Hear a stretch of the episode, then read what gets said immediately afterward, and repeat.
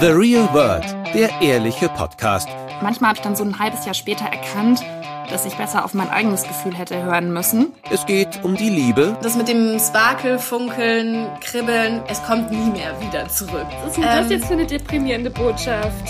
Das Leben und die wirklich wichtigen Fragen des Alltags.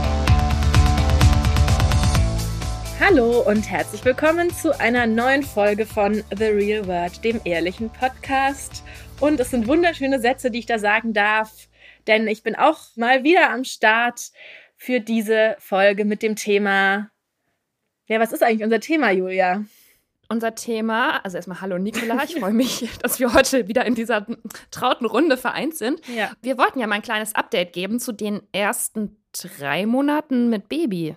Genau. Drei Monate alt ist er jetzt, oder? Er ist jetzt dreieinhalb Monate alt, Mhm. wie man das so schön sagt. Oder sagt man das noch in Tagen gerade oder wie? Ich glaube, man sagt das auch in Wochen, aber ich habe I lost track on the weeks. Ich weiß es nicht Okay. mehr, wie viele Wochen es sind. In den Apps steht, heute sind es drei Monate und zwei in der Wochen. App zum Baby? in der App zum Baby. Muss ich mal nachgucken. Ist es noch geladen? Wie geht es ihm? Ehrlicherweise habe ich über diese Folge, ich wollte ja mal erzählen ne, von Wochenbett, Stillen und so weiter. Und ich habe noch in diesen schlimmen Tagen und Wochen darüber nachgedacht, wie ich diese Folge dann gerne nennen würde. Und ich hatte Ja. verschiedene Ideen. Die alle sehr drastisch waren, hoffe ich. Also ich weiß noch, eine Freundin hat mir geschrieben, ja, Stillen ist a Motherfucker. Dann dachte ich, so könnte man die Folge nennen. Stillen ist a Motherfucker. Ja, da freue ich mich schon, wenn ich das in der Redaktionskonferenz ansage. Oder auch einfach so schrecklich ist das Wochenbett wirklich. Oder, oder, oder. Also ihr merkt schon, es ist eine kleine Update-Folge, Stand jetzt, aber es ist auch eine Verarbeitungsfolge der Tage und Wochen nach der Geburt. Es wird um Wochenbett und Stillen gehen und darum, wie es einem damit wirklich geht. Du hörst dich ja jetzt heute ganz munter an. Ja. Also geht's dir heute eigentlich ganz gut, oder? Heute geht's mir gut, ja. Also da werden wir vielleicht auch noch dazu kommen. Also ich weiß ja, dass du jetzt auch gerade den ersten Urlaub mit Baby Mm. gemacht hast. Oder darfst du das Urlaub. jetzt noch nicht verraten? Doch, darfst du alles verraten. Urlaub in drei Trillionen Anführungszeichen. Also wenn so in Zukunft meine Urlaube aussehen, dann Ich dachte jetzt, du hättest dich so gut erholt, dass du deswegen so Mhm. fröhlich bist. Wir haben den halt drei Tage früher abgebrochen und What? alles. Ja. Okay. Also, Da musst du vielleicht jetzt doch kurz erzählen. es ist ganz gut, dass du gefragt hast, so wie geht's dir heute? Weil es ist wirklich, was ich wirklich einfach gelernt habe seit Tag eins nach dieser Geburt. Man muss so Tag für Tag nehmen. Es geht einfach nicht anders. So, also, es ist so unterschiedlich. Ich kann auch mal diese Frage mit wie geht's dir und so gar nicht beantworten, weil das so komplex irgendwie ist, weil man das einfach nur so für den Moment beantworten kann. Also so langsam stabilisiert sich natürlich alles, aber vielleicht fangen wir doch mal sozusagen ein bisschen von vorne an. Wir haben ja in der letzten Folge geendet, so mehr oder weniger mit der Geburt und so war das. Und für alle, die es interessiert, ne, ich habe erzählt, wie das mit Kaiserschnitt und so weiter sich alles ereignet hat und warum das auch gar nicht so schlimm war. Und so ist es ja oft. Man erzählt so von der Geburt und dann trifft man die Leute irgendwie ein paar Monate, Wochen später, dann haben die das Kind und dann ist das alles irgendwie schon so ein bisschen vergessen, was auch so danach passierte. Aber mir war es wirklich auch wichtig, diese Folge zu machen, weil ich wusste, dass das Wochenbett schlimm oder dass es eine schlimme, anstrengende, schwierige Zeit sein kann. Also so viel hatte ich einfach im Vorhinein auch schon gelesen, gehört, was auch immer. Aber man man, ne, man liest da von Leuten, die erzählen dann, sie hatten Hämorrhoiden oder sie hatten dies und das und irgendwas hat also in welchen. Foren und Seiten und Quellen informierst du dich dazu? Ja, ich kann sagen, der Podcast Die friedliche Geburt, den ja jeder Hinz und Kunz einem empfiehlt für alles, da gibt's auch einige Wochenbettfolgen, wo Mhm. auch wirklich immer wieder gesagt wird, das ist eine herausfordernde Zeit und bereite dich darauf vor, damit du nicht davon überrascht wirst. Und auch Leute wie Jonelle oder so, ne, auf Instagram posten ja inzwischen, dass sie, also ich glaube, sie hat sogar, ich will jetzt ihr nichts unterstellen, aber ich glaube, sie hat auch was von Hämorrhoiden gepostet und so Sachen. Also will ich jetzt nicht, aber also solche, es ist auch einfach so, es begegnet dir auch auf Mainstream Instagram-Accounts inzwischen und so weiter. Also selbst die Leute, die früher vielleicht noch eher so Happy Kuschelzeit gepostet hätten.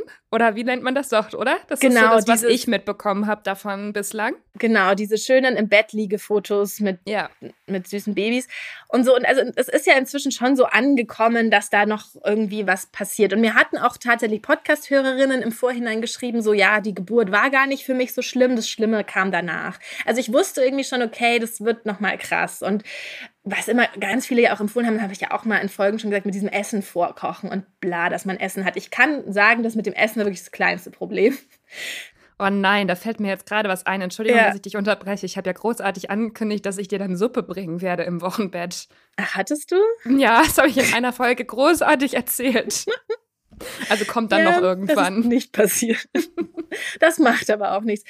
Vielleicht kann man es einfach erstmal zusammenfassen. Die ersten Wochen sind einfach so, dass es nur, und es klingt jetzt so komisch drastisch, aber es ist einfach so, dass du irgendwie so zurückgeworfen bist auf so ganz grundsätzliches Existieren einfach, dass du einfach nur überlebst. Und es ist irgendwie von der Natur auch so absurd eigentlich, habe ich mir heute gedacht.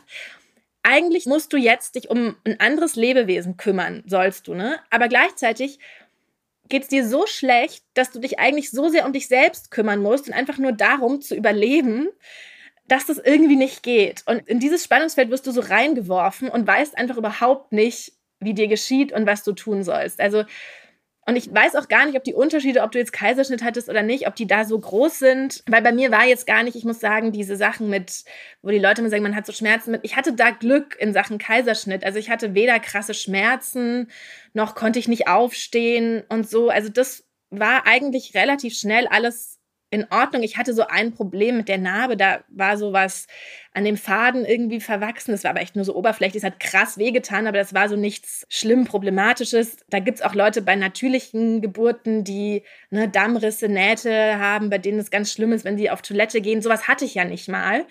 Und da war ich auch wirklich dann irgendwie fast froh drum, dass zumindest so dieser Bereich fühlte sich halt bei mir alles normal an. Ne? Also es war alles wie immer, ich konnte normal aufs Klo gehen. Und ich weiß auch gar nicht, wie ich noch klargekommen wäre, wenn da auch noch irgendwelche Probleme gewesen wären, weil einfach schon alleine dieses, also bei mir war es so, dass ich durch den Kaiserschnitt extreme Migräne hatte, weil ich ja auch diese doppelte Anästhesie hatte. Also für alle, die es interessiert, da gab es ein kleines Problem. Deswegen hatte ich PDA und Spinalanästhesie. Also ihr müsst auf jeden Fall die Geburt Folge 1 anhören, um, um, den um das jetzt hier alles genau zu, zu verstehen. Haben. Und dadurch hatte ich einfach extreme und auch durch den Hormonabfall einfach so unfassbare Migräne. Und auch darauf hat mich keiner, also das stand auch nie irgendwo, davon wusste ich einfach nicht, dass das passieren kann, dass du die schlimmste Migräne deines Lebens irgendwie oh hast. Und die hat bei mir bis in den Hals gezogen, mein ganzer Hals hat gepocht, ich konnte meinen Kopf nicht aufrecht halten. Also das war so eine ganz Das war so direkt, Sache. als du nach Hause gekommen bist? Das war schon im Krankenhaus, ging es schon los, weil da hat man kaum geschlafen. Da kam alle zwei Stunden irgendwie jemand rein. Auch wirklich so wie in so einem Sketch, so ganz absurd, so das Hygienemanagement. Ja, haben sie Anmerkungen zur Hygiene im Zimmer? Und du hast so alle Sorgen dieser Welt, aber nicht, was mit der Hygiene in so einem Krankenhauszimmer ist. Und du schläfst halt so unfassbar wenig. Und dann auch diese Sachen, dann wurde uns ja auch gesagt, man muss das Kind alle zwei bis drei Stunden wecken. Ich habe so viel gelesen und ich habe trotzdem so vieles nicht gewusst oder nicht mich vorbereiten können auf sowas wie, ja, dass dir dann dort die Schwestern sagen, du musst das Kind alle zwei bis drei Stunden wecken, weil es ist zu klein, um von selbst aufzuwachen, wenn es Hunger hat. Du musst dir einen Wecker stellen. Und das ist so eine Folter gewesen. Und das haben wir halt auch in den ersten Nächten zu Hause noch gemacht, weil, mhm. weil es uns so gesagt wurde. Und ich weiß noch, wie wir dann immer auf die Uhr geguckt haben und dann habe ich gesagt, können wir drei Stunden machen? Ja, machen wir drei Stunden und 17 Minuten. Machen wir, weißt du, und es kommt mir heute so krank vor, aber es war so, ja, können wir mal vier Stunden machen? Auf welche Uhrzeit stellen wir das jetzt? Und dann haben wir uns wirklich den Wecker gestellt. Es hat dann um 3 Uhr 33 oder so, hat dann unser Wecker geklingelt und dann musste man dieses Kind wach machen und war ja selber so unfassbar erschöpft und hat aber diese, diese Angst gemacht bekommen, ja, das muss man machen, sonst nimmt es nicht zu und so. Dabei hatte ich halt damit auch gar keine Probleme. Also er hat getrunken, ich hatte zwar unfassbare Schmerzen dabei, aber so zumindest hat er getrunken. Er hat ein okayes Gewicht gehabt, also hat so ab und dann zugenommen, wie alles sein soll. Und trotzdem so diese Sachen. Und das hat alles natürlich nicht dazu beigetragen, dass so Sachen wie Migräne oder Kopfschmerzen und Erschöpfung sich irgendwie mhm. bessern. So ganz im Gegenteil. Darf ich dazu was fragen? Ja. Hast du denn darüber mit jemandem nochmal gesprochen? Also, ob das so gängig ist? Denn also, das, das schockiert mich auch. Ich dachte, das hat die Natur so eingerichtet, dass die Kinder dann halt schreien, wenn sie Hunger haben. Ja, und es gibt da schon wieder so viele unterschiedliche Meinungen zu diesem Thema mit dem Wecken. Und natürlich sagen auch ganz viele, macht es auf gar keinen Fall. Es ist eben wichtig für Frühchen oder für schwächere Kinder, oder für zu dünne Kinder, dass die wirklich regelmäßig gefüttert werden und bei denen ergibt es dann wohl auch Sinn. Aber bei so einem normalen Baby, wie ich jetzt halt das Glück hatte, es zu haben, muss man das einfach nicht machen. Und das Problem war dann ja auch bei mir, also ich bin dann zwei Tage nach dem Kaiserschnitt nach Hause. Ich konnte auch wirklich, also es gibt Fotos von diesem Entlassungstag im Krankenhaus und ich sah noch nie so müde und fett und dieser Tag ist auch für mich in so einer schlimmen Erinnerung. Wir waren einfach so fertig. Also wir sind dann, haben dann dieses Kind genommen, haben es auch viel zu warm angezogen, weil alle auch immer gesagt haben, man muss es so warm anziehen. Ich konnte kaum laufen irgendwie, weil ich da schon diese komische kleine Stelle hatte, die sich immer verhakt hat an der Narbe, egal. Und Tim hat auch einfach all unsere Taschen und Tüten und Sachen einfach stehen lassen. Wir sind dann in dieses Auto, haben diesen Maxi-Cosi, was ja auch das Schwierigste auf der Welt war, nach so Krankenhaustagen, diesen Maxi-Cosi im Auto zu befestigen. Also wir können das bis heute nicht oh richtig. Gott. Und dann sind wir losgefahren und es stand alles einfach auf der Straße. Oh, und habt ihr das dann gemerkt? Haben es überhaupt nicht gemerkt. Und dann irgendwann habe ich nur bemerkt, dass ich mein Armband irgendwie abgemacht hatte und nicht dabei hatte. Und dann habe ich zu Tim gesagt, ja, das Armband, ist es eigentlich noch in der Tasche? Und dann war einfach nichts da. Nichts. Und Als ihr schon in der Wohnung zu Hause wart. Ja, ja. Und dann haben wir da angerufen und die waren ganz süß. Äh, ganz komisch. Ich kann es mir bis heute nicht erklären. Dann hatten die das auf der Station schon wieder gesichert. Obwohl ich überhaupt nicht weiß, wie die uns zuordnen konnten oder so, weil es stand halt einfach auf der Straße. Also. Oh aber ich habe es dann auch nicht weiter hinterfragt. Es war einfach wieder da und dann ist Tim wieder hingefahren und hat alles wieder geholt. Ah, also, aber da merkst du halt, wie es einem geht. Das ist so, du bist überhaupt nicht mehr zurechnungsfähig und gar nicht. Und dann sollte eben, weil du gerade gefragt hast, ob ich jemanden hatte, mit dem ich, ja. den ich das besprechen konnte, dann sollte am nächsten Tag eben meine Hebamme kommen, auch um die Naht anzugucken, um den Nabel anzugucken und um genau solche Sachen zu klären. Und dann, das ist jetzt natürlich keine Geschichte, die jetzt für alle irgendwie relevant ist fürs Wochenbett, aber ich möchte sie trotzdem kurz erzählen. Dann kam sie und durch Corona habe ich die halt nur einmal persönlich kennengelernt gehabt und sonst immer nur telefonisch Kontakt gehabt und auch ganz viel mit ihrem Mann, der so ihre Termine geplant hat. Und es ist ja auch nicht so einfach, in Berlin eine Hebamme zu finden und die hatte jetzt nicht das super Verhältnis, aber es war halt so okay und so. Und dann kam sie und hat zum einen keine Maske dabei, keine Tasche, kein irgendwas. In so einem Party-Outfit. Und dann dachte ich mir aber so, ja, mein Gott, egal, okay und so. Es ist halt. Pff und dann hat sie sich so hingesetzt an mein Bett und konnte mich so gar nicht richtig angucken und die Augen sind immer so ein bisschen geschwommen und ich habe sofort gemerkt, es ist irgendwas hier nicht in Ordnung, ja. Das ist halt auch so so komisch und vielleicht doch auch irgendwie bezeichnend für den Zustand, in dem du da so bist, dass du irgendwie einfach nur so funktionierst und gar nicht weiter Energie hast, um irgendwas zu hinterfragen. Und ich habe nur so gedacht, ja. was ist mit ihr? Was ist mit ihr? Und dann hat sie so rumgeredet, irgendwas mit Spaghetti Bolognese, bla bla. Und dann habe ich nur gesagt, ja, ja, könnt ihr jetzt mal kurz ins Bad gehen und den Nabel angucken. Ich wollte nur ja. so die wichtigen medizinischen Sachen, für die man sie irgendwie braucht, irgendwie klären. Und dann, dann ist Tim mit ihr ins Bad und meine Mama war auch da und kam zu mir und hat gesagt, Nini, ich glaube, die riecht nach Alkohol. Und dann bin ich ins Bad und dann hat das ganze Bad auch wirklich so gerochen, wie jemand weißt du, wenn jemand in einem Zimmer ist, der das so ausdünstet, aus den Poren auch so. Und dann hat das ganze Bad nach Alkohol gerochen. Und dann dachte ich mir, Gott, die ist betrunken, scheiße. Und dann. Also die kam quasi direkt von der Party. Ja. Ja. Und auch richtig noch, also nicht so mit Party am Vorabend und du bist noch irgendwie fertig, sondern auch noch so, du bist noch mittendrin eigentlich und die Promille sind auch noch nicht weg. Und dann habe ich aber komischerweise, es war so komisch alles, dann habe ich auch nicht gesagt, Hilfe, du bist betrunken, geh weg. Ja. Und dann habe ich plötzlich gesagt, bist du eigentlich geimpft? Weil ich hatte halt zuletzt mit ihr Kontakt irgendwann ein paar Wochen vorher, wo sie gesagt hat, sie lässt sich jetzt impfen. Das hat sie auch gar nicht auf Nachfrage, sondern so von selber. Und dann war für mich irgendwie so klar, sie ist geimpft. Und irgendwie war dann aber plötzlich, dachte ich, oh Gott, die kommt aus irgendeinem Berliner Partykeller. Womöglich macht die das jeden Tag. Dieses Corona-Thema war ja für mich während der Schwangerschaft auch so schlimm. Und dann habe ich nur gefragt, bist du geimpft? Und dann hat sie gesagt, also ganz ehrlich, nein, ich bin nicht geimpft. Und konnte das aber auch so kaum sagen. Und dann, dann habe ich so gesagt, oh okay, dann würde ich das jetzt gerne kurz halten. Und dann hat sie gesagt, ja, aber ich muss dich noch anschauen. Und dann, Julia, dann war ich immer noch nicht so weit, dass ich gesagt hätte, nein, geh jetzt sofort. Voll untypisch für dich auch. Ich weiß auch nicht. Dann habe ich ihr noch meine Narbe gezeigt und dann hat sie noch so Sachen gesagt, ja, du musst in den Bauch atmen und irgendwelche solche Sachen. Und dann habe ich ihr gesagt, ja, ja. Und dann kam Tim und hat irgendwie gesagt, ja, da, da, da, Nikola geht's jetzt nicht so gut, besser du gehst jetzt. Und dann habe ich mich aber irgendwie geärgert, dass Tim sagt, mir wird's nicht so gut gehen. Dann habe ich gesagt, nein, ich glaube, dir geht's nicht so gut. Also Hebamme. Ja. Deswegen musst du jetzt gehen. Und dann hat sie mich so angeguckt und hat gesagt, ja, mir geht's nicht so gut. Und dann hat sie sich umgedreht und ist gegangen. Oh, und es hat mir so den Rest gegeben. Und dann haben wir ihren Mann angerufen und dann hat der gesagt, ja, er hat schon gehört, ja, sie hat ein Alkoholproblem, bla bla. Ich will da jetzt auch gar nicht so weit drauf eingehen. Ich, ja, ja, ja. Ähm, es ist auch schlimm, wenn Leute, ich, also natürlich sind Suchtprobleme ist eine Krankheit und es ist mir auch völlig klar, es ist nur so, dass der Mann, also dass er gesagt hat, sie hat es ein bis zweimal im Monat solche schlimmen Tage und ich finde dann einfach, es ist auch ein Unterschied, in welchem Job du arbeitest und wie du damit umgehst, verantwortungsvoll und es ist einfach an einem Tag nach einer Geburt zu einem Neugeborenen zu gehen. Also weißt du, dann hätte sie zu mir sagen müssen, sie ist krank oder der Mann hätte dafür sorgen müssen, dass sie nicht kommt, weil es war einfach irgendwie ja, ja, klar. Es ist jetzt natürlich nichts passiert und dann auch noch ungeimpft und whatever. Es hat mir so den Rest noch gegeben in diesem ganzen Wochenbett-Wahnsinn, um jetzt eine Frage zu beantworten. Nein, ich hatte dann auch erstmal niemanden, mit dem ich solche Sachen besprechen konnte. Wie muss ich das Kind nachts aufwecken? Sondern dann war erstmal so, wer kann ja. kurzfristig irgendwie helfen und ähm, dann dachte ich, okay, ich will überhaupt nicht mehr, dass jemand kommt. Also ich habe dann über eine Freundin von einer Freundin so jemanden gefunden, der so die wichtigsten Dinge übernehmen konnte, aber ich hatte jetzt im klassischen Sinne keine so eine Hebamme wie andere Leute, die haben, die dann jeden Tag kommt und so.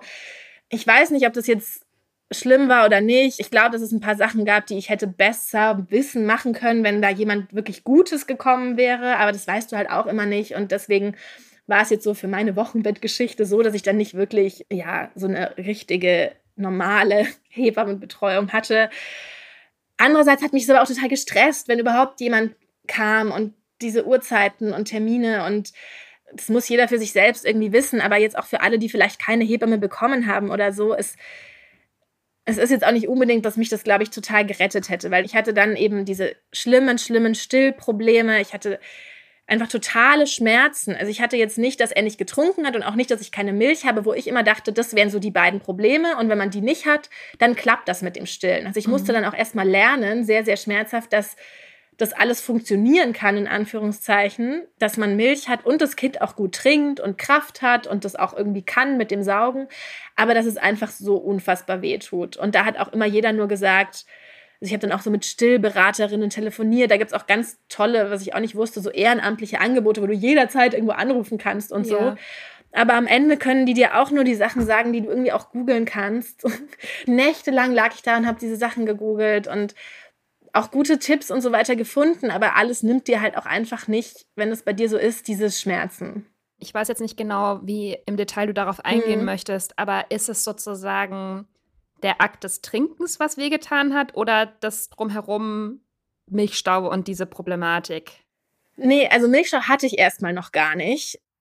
Und dann heißt es aber, die müssen den Mund ganz weit aufmachen, damit die nicht nur so vorne irgendwie so dran nuckeln und saugen. Und also und wie mich das immer fertig gemacht hat, ob er den Mund richtig aufmacht und dass man das dann richtig anlegt. Und dieses Jahr einfach das wirklich, das tut einfach richtig weh. Und im Krankenhaus haben die so gesagt, ja, das ist normal am Anfang und es dauert ein, zwei Wochen. Und dann sagen aber irgendwelche anderen, nein, es darf nie wehtun. Und ich hatte dazu ja auch Sprachnachrichten dann mal geschickt und habe auch von euch, also von den Hörerinnen, auch echt Nachrichten bekommen, die auch mich immer ein bisschen beruhigt haben, weil auch wirklich manche gesagt haben, ja, es ist unfassbar schlimm und es dauert. Also das ist eh so eine Sache, die einem immer alle sagen und an die man sich so klammert, während man wirklich nur so existiert von Tag mhm. zu Tag, so dieses es wird besser.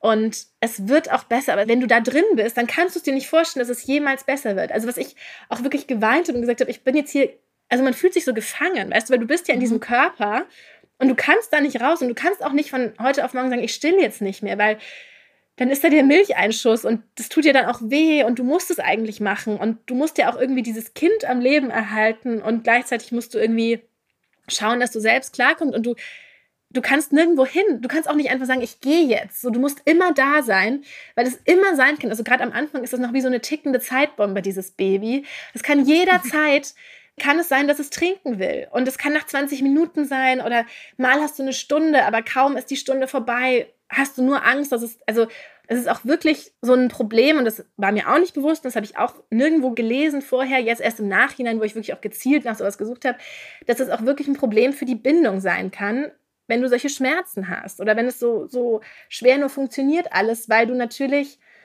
das immer assoziierst mit, oh Gott, jetzt wird mir wieder Schmerz zugefügt, ja, wenn dieses Kind weint. Und Tim war schon so voll und hat ihn dauernd geküsst und gekuschelt und so. Und ich war immer nur so, ich hatte auch muss ich wirklich auch sagen, gar nicht so viel Empathie, wenn er geweint hat. Also es war nicht so, dass er mir leid getan hat und ich dachte, ich muss ihm jetzt helfen, weil ich mehr so dachte, Hilfe, ich habe so Angst, jetzt muss ich wieder stillen und es wird jetzt gleich wieder so wehtun. Und ja, es kann wirklich dieses so ein bisschen verzögern, dass du so eine richtig gute Bindung aufbaust. Und ich habe das, glaube ich, auch schon in der letzten Folge oder ich habe es zu irgendwem auch schon, ich weiß gar nicht, wem ich es gesagt habe, ja. dass ich auch wirklich so nachholen musste. Und jetzt Spoiler, haha, es wurde alles so besser nach acht bis zehn Wochen und so. Und dann musste ich auch wirklich auch erstmal aufholen, um so auf den Stand von Tim zu kommen. So in Sachen, ne, man irgendwie liebt dieses Baby und will kuscheln und diese Sachen, das hatte ich am Anfang alles, konnte ich irgendwie gar nicht haben. Ich hatte dafür keine Kapazität. Es war so, ich war einfach nur Schmerz und Erschöpfung und Angst. Und relativ lange. Und es war auch so, dann dachte ich mir so, okay, ja, jetzt ist halt hier so ein Baby und um das muss ich mich kümmern. Und es war aber immer so, wenn ich so meine Pflicht in Anführungszeichen erfüllt hatte, also wenn ich mal wieder das Stillen hinter mir hatte, dann habe ich ihn auch sofort irgendwem gegeben, meiner Mutter oder Tim, weil ich gar nicht, dann musste ich erstmal wieder klarkommen und mich erholen und konnte das so gar nicht genießen, was ja immer so heißt, genießt die Zeit im Wochenbett und genießt das Kennenlernen. Aber die ersten Wochen kam ich dazu einfach überhaupt nicht. Und es war auch mehr so immer, okay, jetzt weiß ich, wie das ist. Wann ist jetzt wieder mein normales Leben? Oder wann wird überhaupt irgendwas wieder normal? Wann holt es jemand, wann ist es vorbei? So. Also es ist wirklich krass gewesen und da hättest du wahrscheinlich auch nicht so mit gerechnet, einfach, oder? Dass das so schwierig. Also schon, dass es anstrengend wird, aber dass es solche Schmerzen sind, dann nochmal denkt man ja dann nicht. Nee, weil auch immer nur so gesagt wurde, ja, und ihr müsst gucken, dass man schläft und dass man isst. Und wirklich so Schlafen und Essen waren auch einfach nicht meine Probleme. Es war wirklich dieses schreckliche, schreckliche Stillen und dieses immer immer, immer verfügbar sein müssen. Und dann mhm. auch dieses, also schlafen in dem Sinne, er hat auch nachts oft viele Stunden am Stück schon relativ bald, also ist jetzt auch wieder wenig, also ne, aber hat schon immer mal auch so geschlafen. Und dann lag ich da oft hellwach und dachte, ich muss jetzt schlafen. Und einmal haben auch Tim und ich wirklich eine Nacht lang nur gestritten und waren einfach wach die ganze Nacht, obwohl der Kleine die ganze Nacht geschlafen hat, weil die Nerven auch so blank liegen. Und dann kamen auch diese Sachen mit, kann jetzt schon Besuch kommen oder nicht? Und eigentlich würde ich wirklich auch jedem sagen, einfach niemand soll kommen und kein Besuch und gar nichts, weil, also ich weiß, es gibt auch Frauen, bei denen es anders ist, aber ich weiß zum Glück auch, dass es bei ganz vielen halt auch einfach so ist und ich habe auch Freundinnen, die auch zu mir gesagt haben, sie konnten die Zeit mit dem Kind einfach nicht genießen und hatten eh nicht genug Milch und so und haben das dann auch wirklich abgebrochen, um das Kind genießen zu können. Und das kann ich so gut verstehen, wenn es bei mir leichter gewesen wäre, einfach zu sagen, okay, ich habe jetzt eh keine Milch, ich höre jetzt auf und forciere ja. das nicht und pumpe nicht und sowas, hätte ich es auch gemacht. Aber bei mir war es eher andersrum, dass ich halt Milch hatte und dann auch sobald irgendwas aus dem Gleichgewicht kam, auch immer dann irgendwann nach ein paar Wochen fing es dann an, dass ich Milchstaus bekommen habe und das hat man ja auch eher, wenn man viel Milch hat und deswegen habe ich auch eine totale Angst vor diesem Abstillprozess, weil ich nicht weiß, wie das dann ohne allzu viele Milchstaus funktionieren soll. Aber dieses Stillthema, also das hat auch wirklich meine Mutter und Tim auch krass fertig gemacht, dass es mir halt die ganze Zeit so schlecht ging und dass man halt so nichts tun kann. Tim hat dann immer gesagt, ja, wir, wir buchen jemanden. Es ist egal, der will dann immer was kaufen oder irgendwas mhm. machen, um das zu beenden. Aber das ist so, das lehrt dich auch irgendwie so eine Machtlosigkeit oder so, dass du halt der Natur dann auch nicht, du kannst nichts kaufen. Du, es gibt kein Medikament, es gibt kein, ja, es gibt Milchpumpen, die sind auch scheiße ja, es gibt Stillberaterinnen, die sind nett und so, aber die können am Ende ja auch immer nur das Gleiche sagen und du kannst irgendwie nichts machen. Und das sind wir auch einfach nicht mehr gewohnt, ne? Das ja, weißt ja, du. Ja.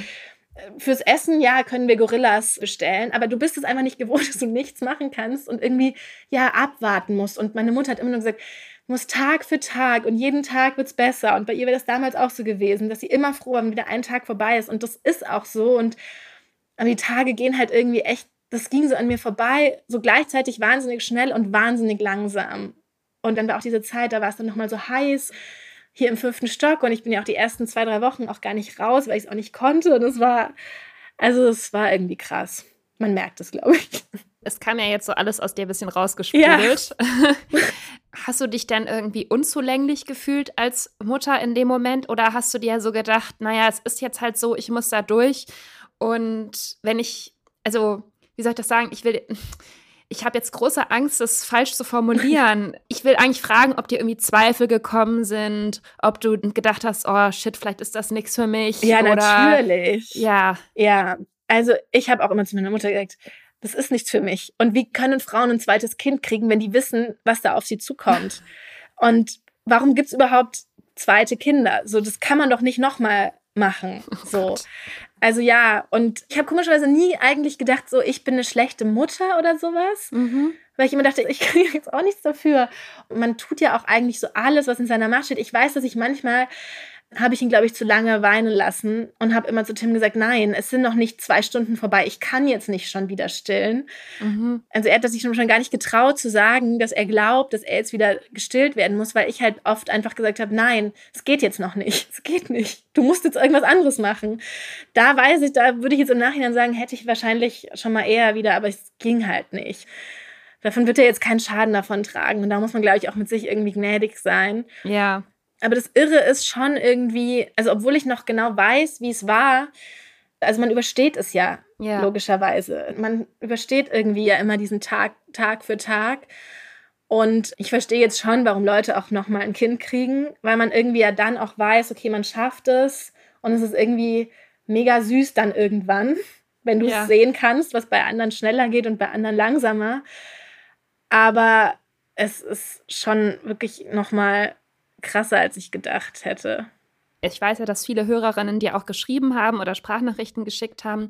War das jetzt wieder mal so eine von den üblichen Erfahrungen, wie wir es schon so oft festgestellt haben, sobald man auch mal sagt, manches ist nicht so toll vielleicht und Stillen und Wochenbett ist nicht nur alles easy peasy und man erholt sich halt ein bisschen, dass dann wieder die anderen Leute gesagt haben, ja, so ging es mir auch, aber ich habe mich irgendwie gar nicht getraut, das zu thematisieren, so ein bisschen, oder? Ja, ich weiß auch nicht. Freundinnen, die schon Kinder haben, ja. haben mir nie von ihrem Wochenbett erzählt. Ich habe auch überlegt, ob ich sie danach gefragt habe, habe ich jetzt irgendwie nicht, weil du das als Nichtmutter auch überhaupt nicht auf dem Schirm hast, einfach diese Zeit, dass du, ne, man. Ja, also man lässt die Freundin vielleicht dann so ein bisschen in Ruhe ja. und dann, dann meldet sie sich vielleicht auch irgendwann nach so zwei, drei Monaten wieder und man schickt halt vielleicht irgendwie lustige Sachen oder fragt schon mal, wie geht's, aber Genau, und man fragt man dann auch, ja auch nichts machen. Also wenn meine Mutter und Tim nichts machen konnten, also was hätte ich jetzt zum Beispiel dir helfen können? Wäre ja auch gar nicht gegangen. Nee, also man fragt auch vielleicht nach der Geburt, weil das so was Konkretes ist. Und dann ist mir wieder eingefallen, so ja, ich habe eine Freundin, die hat dann mal gesagt, sie hatte einen Milchstau. Und ich weiß sogar noch, dass mhm. ich das dann damals auch gegoogelt habe, weil ich auch nicht so genau wusste, was das ist. Und dass mhm. dann da mhm. ganz schlimme Sachen standen, wie schlimm das ist. Und dass ich dachte, oh Gott, oh Gott. Aber das nimmt man halt so hin. Also ich glaube, das ist wirklich auch so ein Ding. Also ich habe mich, wie gesagt, damit vorher nie befasst. Deswegen sind auch diese Geschichten vielleicht nie an mich rangedrungen. Also die The Real World Hörerinnen sind jetzt auf jeden Fall schon mal vorgewarnt für die Zukunft, auch die, die jetzt noch keine Kinder haben und das vielleicht irgendwann machen wollen. Ja, es hilft irgendwie. Also dieses, dass einem das dann auch jemand sagt. Ich habe dann auch immer Leute gefragt, ja, wann hast du dich wieder wie ein normaler Mensch gefühlt? Und dann kam ja. halt ganz oft dieses acht Wochen, zwölf Wochen Ding. Und ich muss auch wirklich sagen, es ist ja auch sozusagen offiziell dauert das Wochenbett acht Wochen und auch der Mutterschutz ist ja auch acht Wochen und es ergibt schon echt Sinn und es ist schon echt eine Grenze, wo ich auch wirklich sagen kann, so nach sieben Wochen ging alles äh, bergauf und deswegen ist es dann vielleicht auch so, dass wenn man dann diese Freundinnen nach ein paar Monaten wieder trifft, ist es schon wieder so in Vergessenheit geraten, dass man irgendwie da auch dann nicht mehr so viel drüber spricht. Oder dass die Leute auf Instagram, die machen dann ja auch immer ein paar Wochen Pause, oft so Influencer, die Kinder kriegen und melden sich dann wieder zurück, so wenn das so Schlimmste, unser Referenzpunkt ja, für Mütter. Genau, wenn es überstanden ist und dann ist es schon so ein bisschen verarbeitet oder dann ist es halt auch einfach, passiert ja auch so viel Neues, dass dass das nicht mehr so akut ist, aber ich glaube, mir hätte auch schon geholfen oder ich habe auch auf Instagram dann immer nach Leuten gesucht, die ein Kind bekommen haben zu dem Zeitpunkt, zu dem ich es bekommen habe, weil ich immer so gucken wollte, wie geht's denen? Dann geht's denen auch so und das Ding ist auch, da findest du sehr viel Unterschiedliches. Also da hatte ich dann auch irgendwie Mütter, die schon zwei Kinder haben und nach zwei Wochen mussten die halt irgendwie das eine Kind irgendwo hinbringen und das andere schon mitnehmen, wozu ich überhaupt nicht in der Lage gewesen wäre.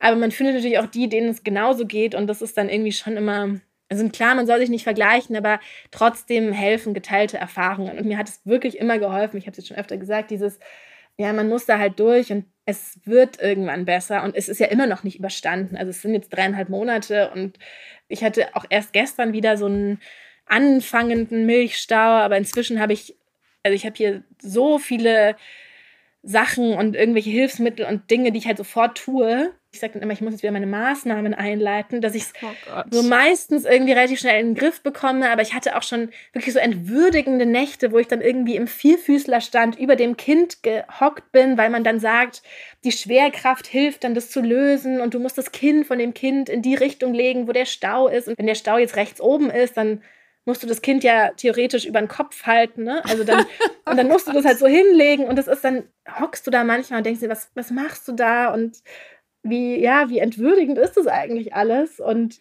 dann will man auch sofort aufhören mit dem Stillen und dann ist es wieder vorbei und dann denkst du dir, ja, okay, irgendwie Fläschchen dauernd sterilisieren ist auch scheiße, vielleicht machst du es jetzt noch ein paar Wochen und so. Es ist halt wirklich, wie ich ja schon am Anfang gesagt habe, so schwer zu beantworten, so wie geht's, weil es halt so ein krasses Auf und Ab mhm. ist. Kannst du dich dann noch erinnern, in welchem Moment du so das erste Mal gedacht hast, ah ja, jetzt glaube ich, jetzt geht's doch aufwärts, jetzt, wo du so auch so richtig Freude dann irgendwie empfunden hast oder gedacht hast, na okay, es ist vielleicht irgendwie doch gut, ein Baby zu haben. Also es hilft schon, wenn die lächeln irgendwann. Ja. Weil am Anfang ist es ein sehr, sehr undankbarer Job irgendwie. Also, ne, du gibst so alles unter Schmerzen und kriegst irgendwie nichts zurück. Weil es halt eine Classic Nicola. Finde ich so lustig. Also, also so viel Ehrlichkeit findet ihr wirklich nur in diesem Podcast, glaube ich. Weil es nur schläft und also so gefühlt, ne, schläft es nur oder fügt dir Schmerzen zu oder schreit. Und dann irgendwann, wenn es dann lächelt und sei es auch nur so, am Anfang sind es ja auch nur so Gesichtszuckungen. Also das hilft schon viel und je bewusster das dann wird und so, das ist gut. Und das fängt so, ich weiß gar nicht mehr, bei sechs Wochen auch irgendwie an. Also sechs Wochen musst du mal schaffen und dann sieben, acht sind dann schon ein großer Sprung und dann wird es wirklich einfacher. Wobei auch nochmal so der erste Kinderarztbesuch hat mir einen krassen Schlag zurückversetzt. Also da muss man jetzt ja wegen Corona auch alleine hin. Zu dieser U3 war es, glaube ich. Und ich weiß nicht, ich war so zittrig und aufgeregt und die waren auch nicht so unterstützend. So der erste Kinderausbruch mit dem ersten Kind. Ich bin da auch nicht so abgebrüht. Keine Ahnung, ich war super nervös und direkt am nächsten Tag den schlimmsten Milchstau bekommen. Und also das hätte ich irgendwie Tim machen lassen sollen. Aber das ist halt auch so, das geht ja auch nicht so einfach. Du musst ja immer an diesem Kind sein, weil es so unberechenbar jederzeit gestillt werden können muss. Ja, inzwischen haben wir aber den Deal, dass er die Kinderarztbesuche macht. Ja. Und das, das, ist halt auch schon wieder so eine Sache, muss ich sagen. Ne? Also, die sind zu ihm einfach so viel netter gewesen als zu mir. Ernsthaft? Es ist so ein klassisches Männerding und wirklich, dann haben sie gesagt, oh, wir mögen das ja so gerne, wenn die Papas auch mal kommen. Und weißt oh. du, und bei mir, ich war da und er hat eine Schluckimpfung bekommen. Und dann sagt sie halt so zu mir, also zum einen musste ich ihn nackt ausziehen und er hat geschrien. Und dann kam gleich so, ja, was ist denn jetzt das Problem? Hat der Hunger? Und dann habe ich gesagt, nein, aber ich musste ihn jetzt aus dem Schlaf nackt ausziehen. So, natürlich weint er jetzt. Mhm. Und dann hat sie ihm die Schluckimpfung gegeben und dann hat er die halt so ganz süß, so, er schluckt sehr gut, so Sachen und hat die halt so total so ausgenuckelt. Und dann hat sie so gesagt, ja, Sie sehen Sie, ja, ich habe doch gewusst, er hat Hunger, weil er diese oh, Impfung nee, jetzt auch so. oder Und Tim war jetzt bei der zweiten Schluckimpfung. Und dann hat sie zu ihm nur gesagt, ja, wie toll das ja ist, wie süß er das jetzt ja trinkt und wie toll das ist. Und er hat es halt genauso. Und weißt du, aber zu mir wird gesagt, so er hat Hunger, so ungefähr, dass ich gleich das Gefühl hatte, ich habe ihn nicht oft genug ja, gestillt ja. und alles.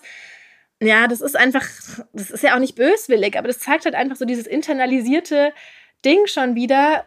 Zu ihm hat man nicht gesagt, ja, was ist jetzt das Problem, dass er weint und oh, der hat bestimmt Hunger, sondern es war nur toll, dass er da war. Und es war natürlich dann super süß, dass er so gierig die Impfung getrunken hat. Aber ähm, dass er so gierig die Impfung getrunken hat, also ich denke, da kommt dann raus, dass es auch dein Kind ist. das er schon ja. gespürt hat, das ist jetzt wichtig. Ja, wir wollen alle Impfungen.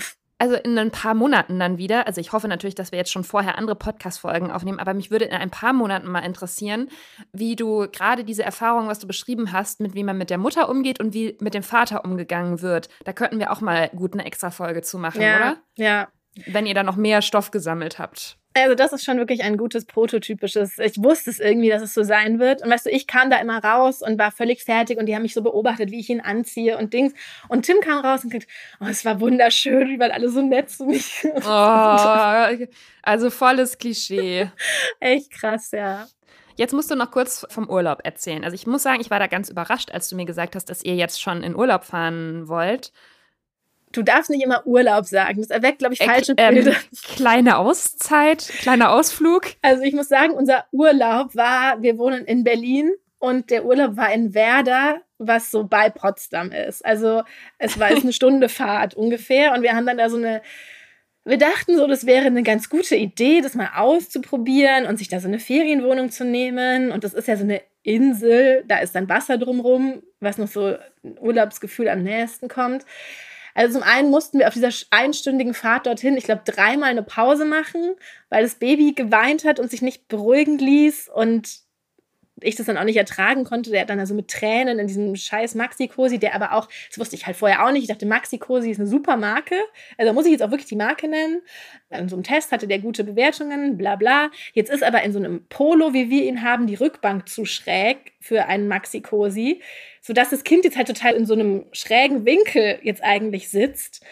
Dann sind wir in so einen Laden gegangen und dann hat die Frau gesagt, ja, nein, das geht natürlich nicht und wir brauchen da so eine Installation, so eine Base auf dem Sitz, die kostet 700 Euro und da muss man dann so einen Sitz drauf installieren.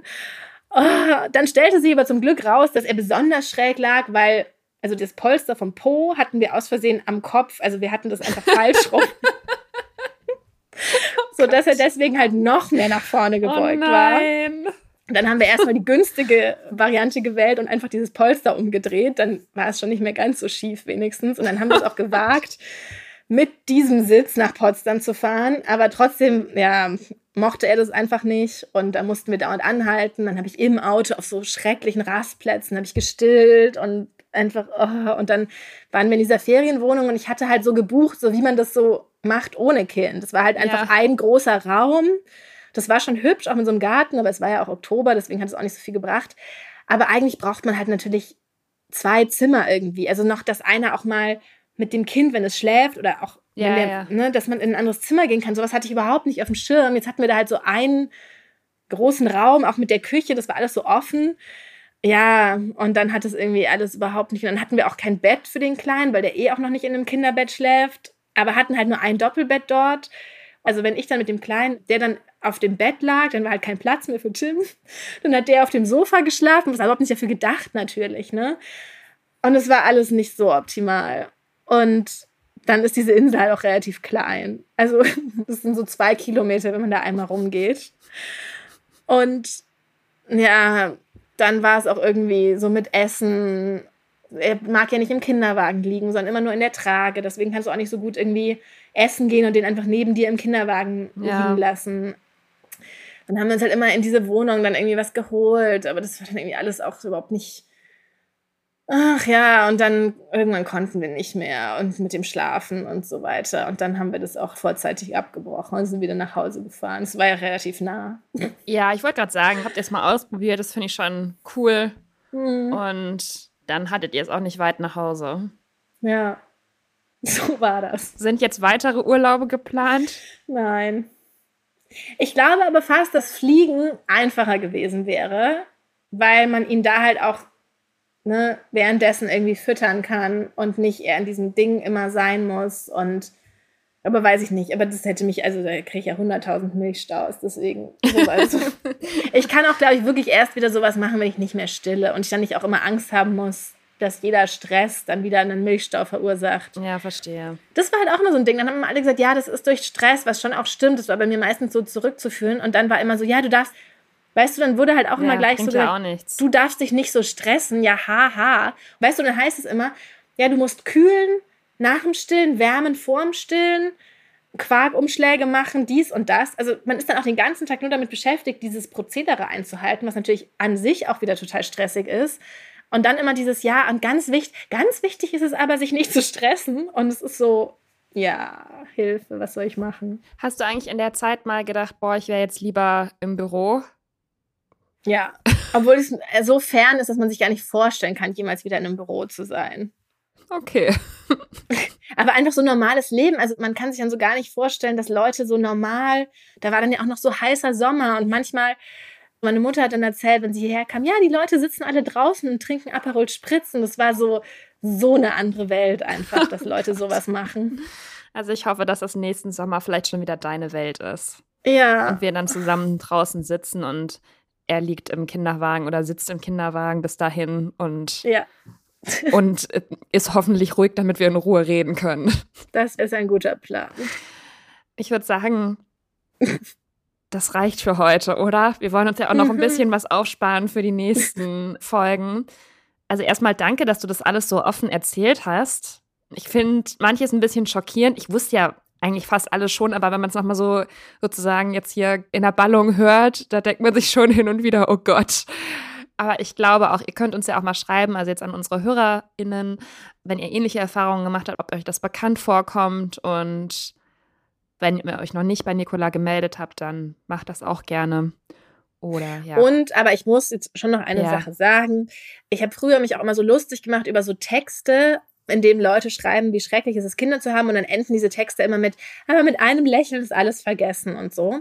Also, das würde ich jetzt auch nicht so sagen. Und das fand ich auch damals schon immer blöd. Aber ich muss schon sagen, ich glaube wirklich, er ist jetzt, wie gesagt, dreieinhalb Monate und es wird wirklich immer schöner und immer süßer. Auch dieses, wenn er einen jetzt auch wirklich so bewusst anlacht und er kann jetzt auch so, ne, wenn man in den Raum kommt, dann guckt er und es ist schon wirklich alles sehr, sehr faszinierend zu sehen, wie sich das auch so entwickelt und plötzlich er auch mal ruhig ist und einfach mit einem am Tisch eben so ein Ding da sitzt und einem zuguckt. Und ich glaube auch, sobald er wirklich interagiert und sowas kann ich mir schon jetzt auch erstmals vorstellen, wie schön das alles noch wird. Und ich, also Mirella, von mir relativ egal, auch eine YouTuberin, Instagramerin, deren Tochter ist jetzt über ein Jahr alt, also ein Viertel oder so. Und sie hat kürzlich gesagt, es war kürzlich der erste Tag, an dem sie es so richtig wunderschön fand, Mutter zu sein. Und das hat mich aber auch wieder irgendwie beruhigt, dass es halt einfach dauern kann. Und bei ihr hat es sogar länger als ein Jahr gedauert. Und ich hoffe, vielleicht dauert es auch nicht so lang. Aber ich habe jetzt zumindest schon immer Momente, wo ich es schön finde, Mutter zu sein und ne, denke ja, so, es werden immer mehr und irgendwann sind es ganze Tage. Und mir haben auch Leute geschrieben, die haben irgendwie 13-jährige Töchter und sagen, es ist immer noch so, dass es immer noch schöner wird, wenn man jetzt immer noch besser mit denen reden kann und so. Und das ist, glaube ich, irgendwie auch einfach wichtig zu wissen, so es geht irgendwie weiter und weiter und alles verändert sich. Und wenn es mal schlimm ist, wird es besser und du bist darin nicht gefangen. Was so am Anfang im Wochenbett so ein bisschen dieses Gefühl ist, so ich bin da jetzt gefangen und wann hört es auf? Also, das finde ich jetzt gut, dass wir noch ein bisschen, ich sag mal, einen positiven Ausblick auf die Elternschaft jetzt gegeben haben. Und noch ja. ein bisschen was. Also, ich freue mich ja auch immer, wenn du mir Fotos schickst oder wenn ich hoffentlich den Kleinen auch bald mal wieder in Real Life sehe, weil ich es auch schon sehr süß finde. Und von außen ja. äh, sieht man ja nur meistens die süßen Momente und nicht ja, so. Ja, man schickt ja auch immer nur die, ja, genau. schickt ja immer nur die Bilder, auf denen sie so lachen. Und da ist es wirklich sehr, sehr süß. ja. Okay, Nicola, das war's für ja, heute. Danke für diese therapeutische Sitzung. Ja, danke gerne, an alle, die kein sich, Problem. danke auch an alle, die sich das jetzt angehört haben. Schreibt mir gerne. Was ist denn jetzt eigentlich der Titel von der Folge? Das müssen wir ja noch festlegen. Das kannst du mir ja nachher noch mal sonst sagen. Ja. Worauf wir uns geeinigt haben. Also es muss ja was sein, was schon drastisch ist, aber was die Leute auch nicht komplett abschreckt. aber glaubst du, dass es die Leute komplett abschreckt? Nee, aber es, ähm, also ich will es mal so sagen, es ermutigt jetzt auch nicht unbedingt. Ja. Aber naja, so ist es halt. Es gibt halt auch im Leben ja. schwierige Situationen, da muss man halt auch einfach durch. Ja. Das war's von uns für heute. Wir wissen gar nicht, wie wir jetzt einen Abschluss finden sollen von dieser Folge. Danke, dass ihr zugehört habt. Abonniert uns gerne at The Real World Podcast auf Instagram oder auf Facebook. Gibt bald wieder neue Folgen. Und das war's. Ich freue mich. Bis, Bis dann. dann. Tschüss. Das war The Real World, der ehrliche Podcast. Jeden Sonntag neu. Mehr Folgen gibt es auf allen Podcast-Plattformen und mehr von Julia und Nicola findet ihr auf Instagram unter at The Real World Podcast.